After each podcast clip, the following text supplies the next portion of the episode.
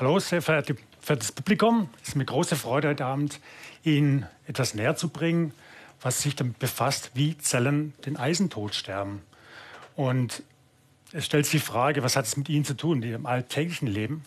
Und ähm, klar, wir interessieren uns für diesen Zelltodmechanismus schon seit vielen Jahren.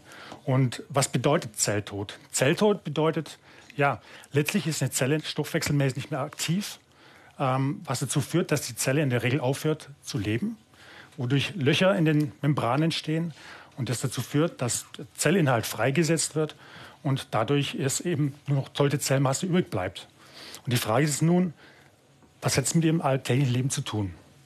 Und wir haben in den letzten Jahren eben daran gearbeitet, die Mechanismen besser zu verstehen, was da genau passiert bei diesem Zelltod. Uns hat vor allem insbesondere interessiert, im Zusammenhang mit degenerativen Erkrankungen, was passiert wirklich. Und das war letztlich eine Reihe von vielen, vielen Arbeiten, die dazu geführt haben, zu verstehen, was da passiert. In der Regel wird bei diesem Zelltod ein Selbstmordprogramm ausgelöst, was eben durch intrinsische Faktoren oder auch durch ähm, externe Faktoren ausgelöst werden kann. Und bei diesem Selbstmordprogramm handelt es sich in der Regel um ein Phänomen, was in der Biologie schon seit etwa 35 Jahren bekannt ist und was Apoptose genannt wird. Apoptose ist ein griechisches Wort, bedeutet mehr oder weniger wie der Blattfall äh, im Herbst und letztlich sterben dadurch die Zellen.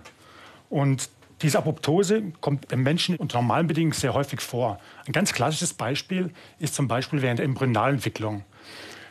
Das haben Sie bestimmt schon gesehen, der entwickelte Fötus, wenn der seine Hände oder äh, Füße entwickelt, die werden zunächst erst tellerförmig angelegt, dann entwickelt sich die einzelnen Glieder und die sind zunächst noch verbunden mit so Schwimmhäuten dazwischen. Das sieht dann aus wie bei einer Ente oder beim Frosch. Und dieses Entfernen von diesen äh, Schwimmhäuten muss dann durch Apoptose gewährleistet werden. Ansonsten hätten wir Schwimmhäute. Und das ist ein klassisches Beispiel. Ein anderes Beispiel ist zum Beispiel eine Aufrechterhaltung einer normalen Anzahl von Immunzellen. Äh, in unserem Körper. Denn wir werden ständig durch Pathogene konfrontiert, wie zum Beispiel Viren oder Bakterien. Und diese müssen eliminiert werden durch Zellen des Immunsystems. Und das führt dazu, dass letztlich sehr viele Immunzellen proliferieren. Das heißt, sie vermehren sich, bekämpfen diese Pathogene. Und wenn diese Pathogene bekämpft sind, dann müssen die Immunzellen wieder verschwinden. Und dieses Verschwinden oder Eliminieren von diesen Immunzellen passiert in der Regel eben auch wieder durch Apoptose. Ein weiteres wichtiges Beispiel ist zum Beispiel die Bekämpfung von bösartigen Zellen. Denn sekündlich werden in unserem Körper bösartige Zellen generiert, die das Potenzial haben, Tumoren auszulösen. Und diese bösartigen Zellen werden normalerweise sehr gut von spezialisierten Zellen unseres Immunsystems erkannt und letztlich dann auch wiederum durch Apoptose eliminiert. Und dann kann sich auch vorstellen, dass ein zu viel dieses Absterben auch zu einer ganzen Reihe von degenerativen Erkrankungen führen kann.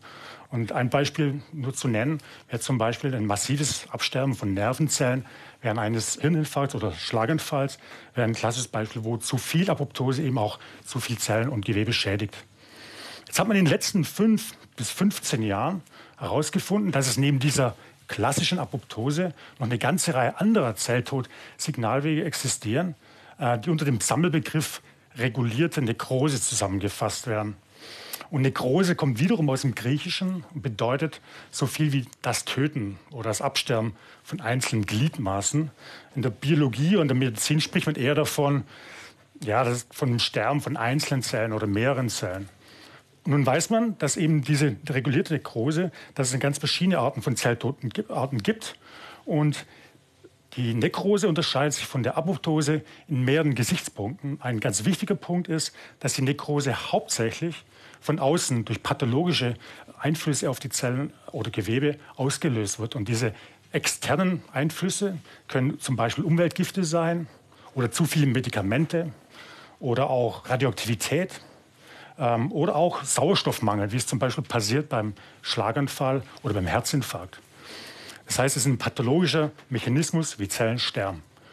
Ein weiterer wichtiger Unterschied zur klassischen Apoptose ist letztlich, dass bei dieser Nekrose sehr häufig Entzündungsreaktionen im Organ äh, stattfinden, die dazu führen können, dass letztlich sich Narben bilden, wodurch es dann zu einer gewissen Einschränkung der Organfunktion kommen kann, im schlimmsten Fall sogar zu einem Absterben des Organs, wie zum Beispiel nach einem sehr schweren Herzinfarkt.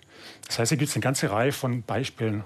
Jetzt stellt sich natürlich die Frage, wie viele dieser regulierten nekrotischen Zelltodarten gibt es denn? Und man schätzt aus den Arbeiten der letzten Jahre von unserer Gruppe und anderen Gruppen, dass es etwa ein Dutzend von diesen Zelltodarten gibt, die auf ihre ganz bestimmte eigene Art und Weise diesen Zelltod auslösen können. Ähm, und wie Sie sich wahrscheinlich denken können, ist genau eine dieser, ein Dutzend Zelltodarten, ist der Eisentod. Und der Eisentod hört sich jetzt ein bisschen schräg an, ist aber eigentlich ein Mechanismus, wo Eisen eine wichtige Rolle spielt, da komme ich gleich dazu. Aber die Ferroptose ist ein Wort, was eigentlich aus zwei Wörtern sich zusammensetzt. Das eine wäre sozusagen das Ferrum, das ist ein lateinisches Wort für Eisen. Und Ptosis kennen wir ja schon von der Apoptose, also Blattfall im Herbst. Dieser Zelltodmechanismus wurde erst vor fünf Jahren zum ersten Mal beschrieben von der Gruppe in Amerika. Aber lange bevor dieses Kind eigentlich einen Namen hatte, hatten wir in meiner Gruppe schon lange daran an den Mechanismen gearbeitet und äh, haben da schon einige Daten dazu produziert. Und warum sind wir daran so interessiert? Es liegt einfach daran, weil mittlerweile vermutet wird, dass eben diese Ferroptose ein ursächlicher Faktor ist für eine ganze Reihe von Erkrankungen. Den wir haben herausgefunden durch verschiedene Modellsysteme, wir nutzen da Transgene-Mausmodelle und so weiter, haben ge gezeigt, dass eben manche Organe sehr, sehr empfindlich reagieren auf diese Ferroptose-Auslösung. Da gehört zum Beispiel dazu die Leber, bestimmte Zellen in der Niere, die reagieren sehr empfindlich auf diese Ferroptose. Wir haben auch gezeigt, oder es ist auch bekannt, dass auch andere Gewebe sehr, sehr empfindlich reagieren auf die Ferroptose-Auslösung. Und vor allem ist es hochrelevant, auch im zentralen Nervensystem. Da komme ich aber nachher noch mal kurz dazu. Aber was spielt jetzt Eisen für eine Rolle in diesem Zelltod-Signalweg? Weil letztlich die Namensgebung kommt ja daher.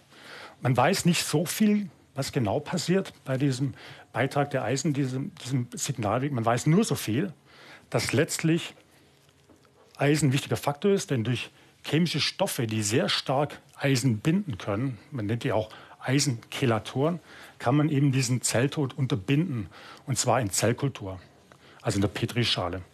Und das funktioniert sehr gut, das heißt, man kann durch diese Chelierung eben verhindern, dass der Zelltod ausgelöst wird. Aber welche Rolle spielt normalerweise Eisen bei uns im Körper? Und klar, allen ist bekannt, dass Eisen wichtig ist für den Sauerstofftransport in den roten Blutkörperchen, also sprich von der Lunge in die peripheren Organe. Oder auch bei der normalen Zellatmung spielt es eine wichtige Rolle. Denn letztlich äh, sind viele Enzyme, die daran beteiligt sind, sind eisenabhängige Enzyme.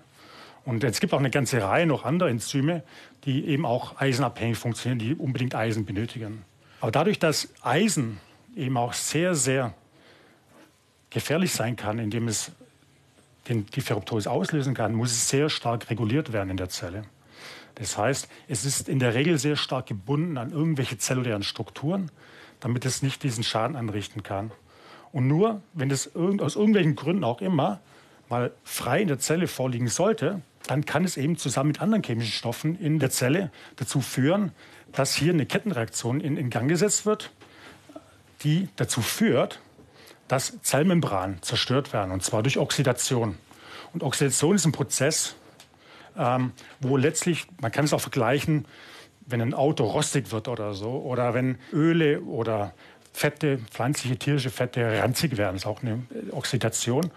Und man weiß, dass eben diese Zellmembranen sehr empfindlich darauf reagieren und oxidiert werden und dadurch zerstört werden. Und diese Zellmembranen, die umgeben nicht nur die, Zell, die Zellen selber, sondern umgeben auch die Zellorganellen wie Mitochondrien, das sind die Kraftwerke in den Zellen oder die Zellkerne.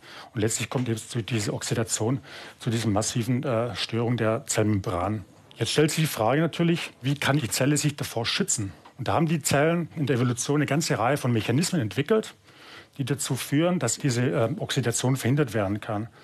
Und da gibt es eine ganze Reihe von Enzymen, die äh, von den Zellen produziert werden, exprimiert werden, sagt man dazu in der Wissenschaft, die dazu führen, dass eben die Zellenmembranen vor Oxidation geschützt werden. Und ein Enzym, an dem wir sehr, sehr lange arbeiten, und ich möchte dich auch nicht quälen, dass es, wir arbeiten mit vielen Enzymen, aber eins dieser Enzyme, das in diesem Zusammenhang sehr, sehr wichtig erscheint, ist ein Enzym, das heißt Glutathionperoxidase 4. Das Das ist ein Enzym, was schon sehr, sehr lange bekannt ist, muss ich Ihnen auch nichts sagen.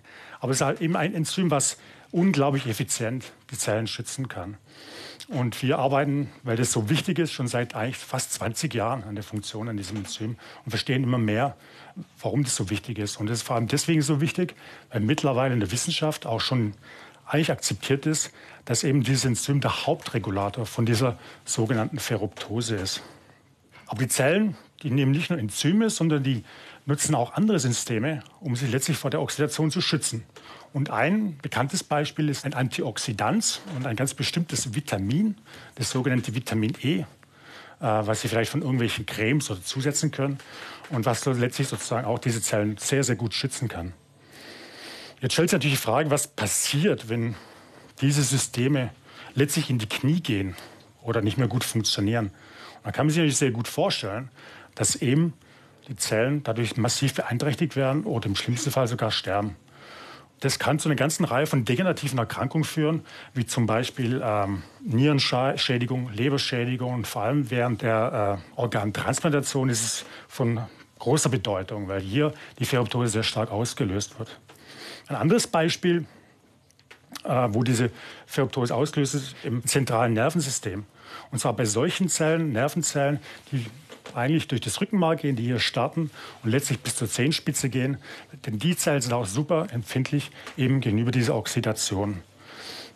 Und daran leiden auch Patienten, die wirklich äh, äh, schwere Leiden haben und auch äh, nach wenigen Jahren nach Diagnose sterben.